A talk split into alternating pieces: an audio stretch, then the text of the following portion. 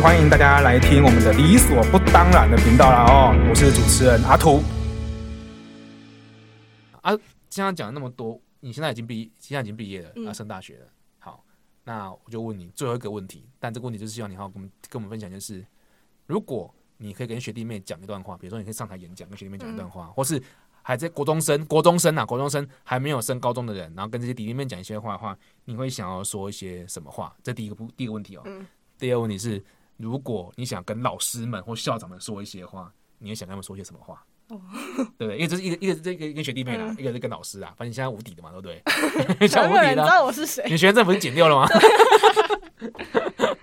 欧同学来，欧同学来来玩一对话吧。啊，如果听不好，我们就整班，我们就整整批带走。我觉得就是，如果你现在还是国中而已。的话，就是做好心理建设。如果你真的有自己的目标，不用说一定要读高职，呃，不，不用说一定要读高中，你可以去选择读高职。毕竟那边是有专业科目在学。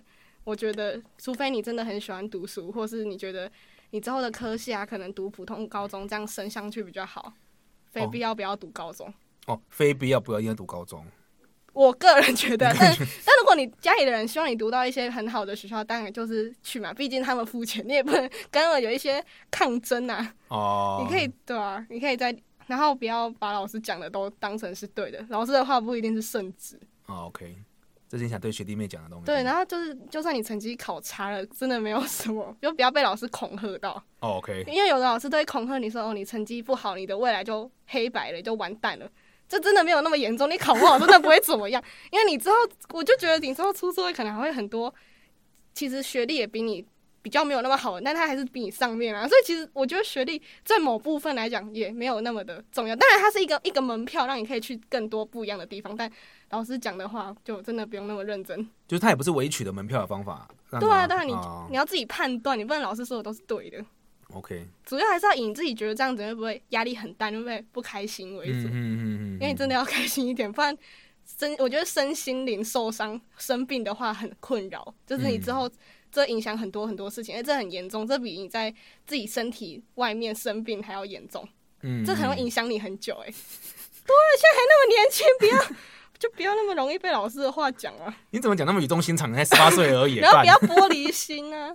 老师讲什么就真的不要那边爱哭。等一下说要玻璃心，学生玻璃心，那老师会玻璃心吗？就都不要那么玻璃心，就是你可以学着老师讲什么，就是放空就好了，真的不要那么认真听。哦。因为一定他一定不会只管你啊，你不要听的话，也也不会，我不是鼓吹你们不要听啊，就是他一定会去管更多成绩更好的人，哎，你就是当那一个默默在旁边那个就好了，就潜水就好了。对对，你不要没事跑出来对。哦，OK。然后老师们嘛，跟老师讲就是。不要，就是现在的课纲都已经改成要多元一点，那老师想法可不可以进步一点？就是红榜的概念真的应该删掉，那个会影响到很不好的事情。嗯、就是每间学校的升学说，我我们这间学校有几趴的人上国立大学，这件事情原本就应该删除。国立大学跟私立大学，我觉得某部分来讲，其实就是你出来的出路也是靠你自己啊，又不是说你读了那个，你的未来就很顺利。嗯。大部分这样，我觉得你爸教育的很成功，真的吗？你讲的东西跟你爸的这种观念很像，所以你你跟老师讲完了，就是说红榜要废掉，就是不要。然后我们像一个东西要做学习历程，嗯，我觉得应该真的去实践它，而不是做半套。不然，因为学习历程就是希望我们多元学习，多参加一些讲座或是什么。但很多老师会把这些时间拿来上课，讲座的话变成是学习单，全班共写一份。嗯嗯嗯。我觉得如果真的要教育部要用这个的话，真的就是。要真的去实施，然后也要考虑到城乡差距的问题。嗯，如果我在比较都市，我可能真的会比较多资源，那我是不是相对于要去申请这个学校会比较容易？那、嗯、那些偏乡的人就比较困难一点。嗯，所以我觉得每一间学校真的都要多发展一些，让学生知道自己的兴趣或是什么，而不是一直强调你成绩一定要考好，这样。听讲这话我蛮感动的，这真的不太像是一个十八岁的学生，呃，应该说不太像一个十八岁然后成绩掉车尾的学生会讲的话。我没有掉车尾，哦、在班上掉车尾，在班上在班上掉车尾，然后就是上某间学校都是靠那种剪尾刀剪上去的，对，都是刚好上去。其实我觉得我蛮意外，虽然呃，我跟欧同学我认识一小一小段时间，但是我不知道他就是。呃，可以讲出这么多一套东西，我相信这些话绝对不是学校老师教你的，不是啊。嗯，那我只能说你爸妈教育或许成功啦，对啊，我们只能这样讲啊，不然不然不知道谁教你，或是或者你从哪边自己收到这样的资讯？我觉得爸爸妈妈真的不要受限，就是不要管太小孩太多，哎，说不定会找到出路。你一直管他，永远永远就活在你的保护下面，他什么都不会。然后之后你又强迫他出去，啊，之后强迫他去什么都会这样子。对啊，这样小孩就真的什么都不会。然后爸爸妈妈一直给他们压力。OK，我觉得这真的是蛮有趣的点啊，就是。呃，我在我我记得我在高中、大学的时候，其实还讲不出像这样的话了。但我觉得现在不一样，像高中生可以讲出这样的东西，我觉得也蛮有趣。那当然，我们刚我们刚靠别的学校那么多东西哦，哦，但我必须讲重重重重新申诉一次，是这个学校是这个地区的前五名的学校，所以它也不算是很烂的学校。五名应该算还可以的，还可以，啊，还可以学校。那已经有这样子的文化，然后他也刚提到点是，他觉得呃。校长会把学校这种东西当成一个跳板，对，我觉得，你觉得他他觉得哦，而且他现在讲了很多次，他觉得就是这样子。那老师们就希望以红榜为为名单。那其实我很好奇的点是，当然我们今天我们今天请来的欧同学呢，他是一个十八岁的小学生，这样啊，不是小学生，就是十八岁的学生这样。那其实我很好奇的是，难道在校园里面的老师都没有像你这样子的觉悟性吗？我很疑惑哎。我觉得他们可能教书都有一点时间了，就有点失去教学的热忱了吧。毕竟老师都年纪有点老了，哦，他们可能就觉得过一天是一天。我就是把我教 OK，就是全有的东西交给你们，你们考好，学校榜单好看，他就可以有这份工作，乖乖的到退休。我觉得是这样，哦。所以你觉得老师应该说，老师也没有空去更新这个资讯，因为没有，你就算只有一个老师这样，你也没办法影响整个学校的生态啊，哦。学校就是这样子，而且如果老师一个老师这样的话，他可能会。学校那校长可能会觉得，哎、欸，你你是不是在搞事情？你这样不太好哦，嗯、他可能就会承受压力很大。OK，因为你既然都当老师是公务员了，应该我也不能这样讲，就是如果你都当老师了，你的你可能就比较不想要有这种被人家针对的感觉，他就好好的做事，好好的领薪水。嗯嗯嗯，这样我觉得啦。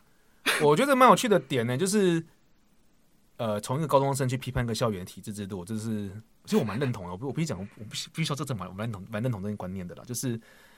啊！但我不会讲老师真的也很累，因为我们回我们回头想一下，假设假设是我这个年纪，然后真的是你又要学习新知识，要跟上同学的脚步，然后又要跟上这个市场哦，我们称为市场好了，嗯、市场上的潮流，市场包含红榜，然后包含未来一些明星学校，对明星学校，然后明星学校光环的后续东西，整弄起来，一个一个老师应该长什么样子才比较适合生存？我觉得他也其实某方面来讲，他们也很辛苦，因为他要跟着很多新的，因为课纲一直改，他要一直跟的，而且老师们其实我的老师有一点年纪，他也要跟的话，其实也资讯对，所以他就只能维持他自己的方式。嗯，毕竟他的想法真的会比较传统，而且多数家长也会觉得，我考到好学校，能让学生考到好学校就是好老师。嗯嗯嗯嗯嗯，所以他也没办法，就是因为这个课纲一直改，或是想法一直改，就是让他之前的想法就是教法不一样，就改就改变他们的想法。对，因为就算在改，大部分的想，大部分的家长啊，或是老师的想法也是停留，还还在过。之前还没有完全过来。OK，我觉得这个有机会，可以这个这个这个题目可以做在做第二集。不过我们第二集的对象可以是老师。我们老师吗？那不是，那不是老师靠边，哪们老师？我们我们老师，那不是你们老师啊，是你们校长，没有乱讲的啦。就是我会找，可能我看有没有就是比较老师，但老师有分呐、啊，有年轻点的、嗯，然后也有就是比较资深一点的。嗯，对啊，但我觉得可能资深跟年轻的观念不太一样。我可能都刚好遇到比较资深的老师。应该说，只有班老师是是都是资深的，全部都是资深老师。对啊，一定是资深老师，都有自己一套的讲义教法，就自己有 SOP 这样。对，那我听我因为我也听过说，很多自由班老师他们会帮自己的学生做了大量的参考书。对，我们不用学校的书，我们是老师自己编的，自己编参考书，然后念老师准备的教材。对，然后照老师你所有要准备的东西去去做。嗯，对啊，但如果学生跟不上或是不愿意这样子做的话，你要自己离开。哦，他自己离开。对，那我因为他没有办法为了你停下来，去影响全班。嗯，所以这有点有点像产业链嘛，就是大量的产出产出产，就你跟不上就就走吧。对对对对对，所以这已经这种生态已经已经是一个很重要。因为最近我看最近之前我们不是有人说在卖那个呃北艺女女生的那个笔记，对不对？虾皮有卖，然后卖的还不错嘛，学生做的还听说还卖的还不错。那我在想，哎，资优班老师应该也有自己所谓自己的笔记。有，因为我依稀中我印象中我小时候。老师好像有类似这种东西，但那时候不严重，现在很现在就是可能真是整套这样子。嗯、那这个笔记跟不跟不跟得上时代，可能跟着只能跟得上考试的内容了。但是就是很完全符合考试的走向。嗯嗯嗯嗯嗯，对啊，所以这这个我们今天主题叫做校园怪谈，应该说校园教育怪谈。应该说呃，可能对我自己而言呢、啊，教育是一个教人怎么样在社会上好好想好好对待自己，好好好对待自己喜欢的人，然后或者是好好珍惜自己所珍惜的东西，然后怎么样维持自己的价值。我以为教育是长这个样子。那为什么为什么讲怪谈原因？是因为我发现就是，哎，听起来的故事听起来怎么都好像在改变每个人的认知跟价值，对啊。但是有些人被改变成功。